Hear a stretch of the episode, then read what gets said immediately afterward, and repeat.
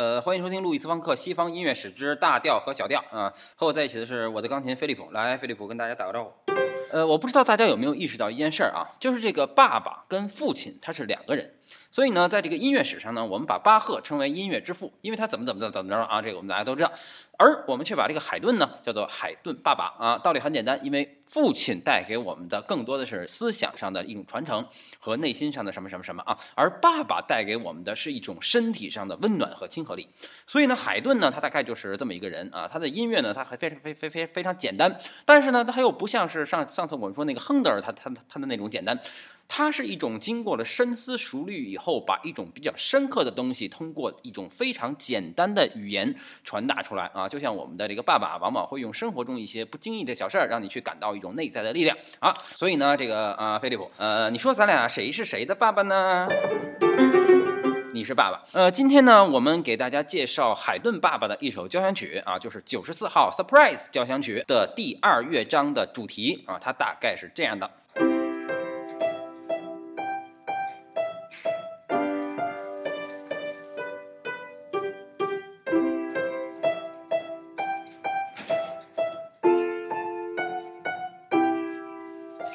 呃，这个旋律呢，跟我们上次提到的这个小星星的主题很像啊。呃，这个主题是这样的，因为呢，小星星呢是一首法国民歌啊，所以呢，海顿这个主题呢，可也很可能受到了当时流行的这首民歌的影响啊。但是不一样的就是，这个小星星的这个旋律啊，它会让你感觉这个主题它已经完了啊。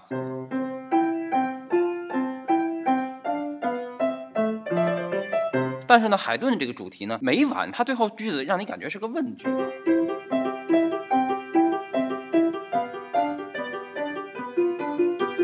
呃，然后。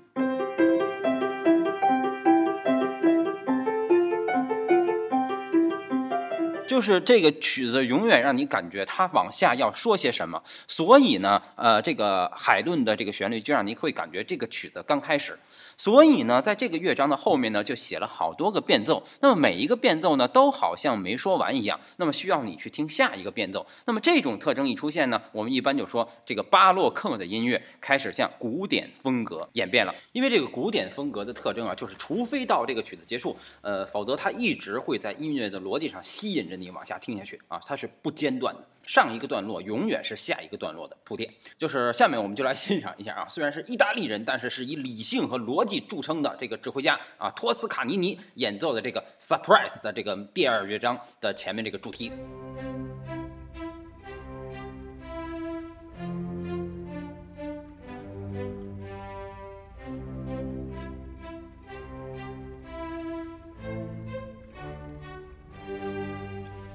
呃，然后呢，他后面呢就写了好多好多的变奏啊，这些变奏呢我们暂且不表，单说到了第三个变奏的时候，它出现了这个样子。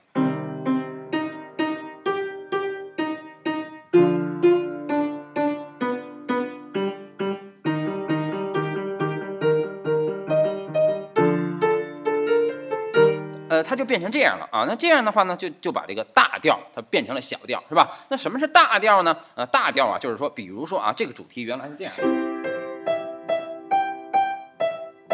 它呢，它的主主要的音就是这个。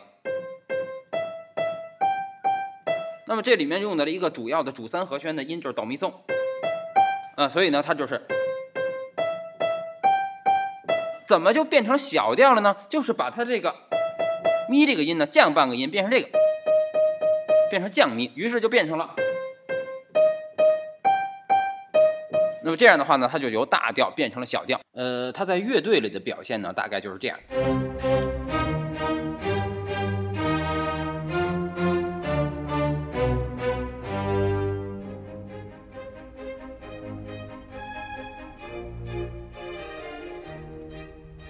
感觉上呢，它就会有一种从一种很阳光的情绪，变成了一种稍微略带着阴郁的情绪。那么为什么这个大调会比较阳光，这个小调会比较阴郁呢？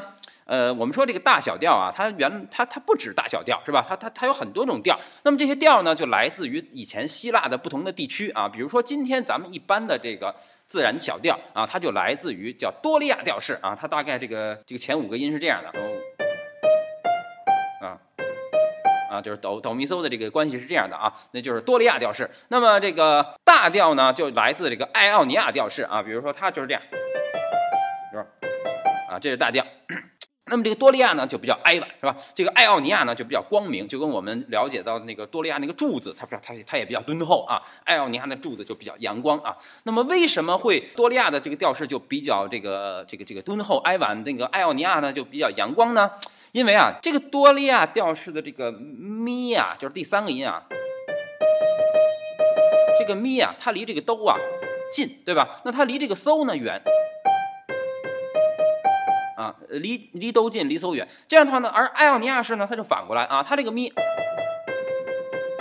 它这个咪离都呃很很很远啊，离离离这个嗖比较近啊，呃，所以呢，也就是说，这个多利亚调式的这个到都的距离等于艾奥尼亚式的这个。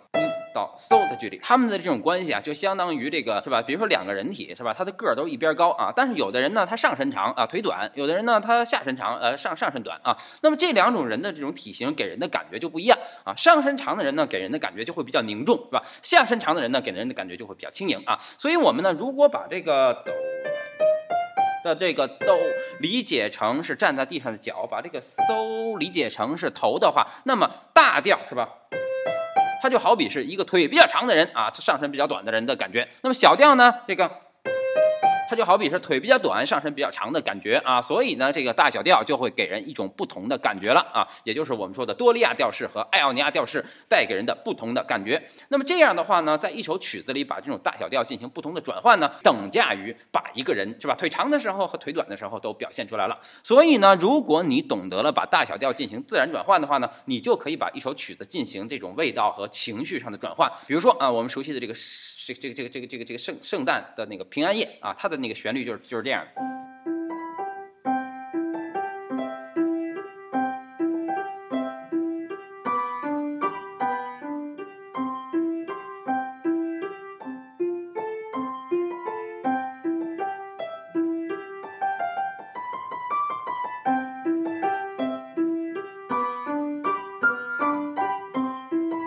呃，但是呢，如果你把它改成了小调呢，就变成这样。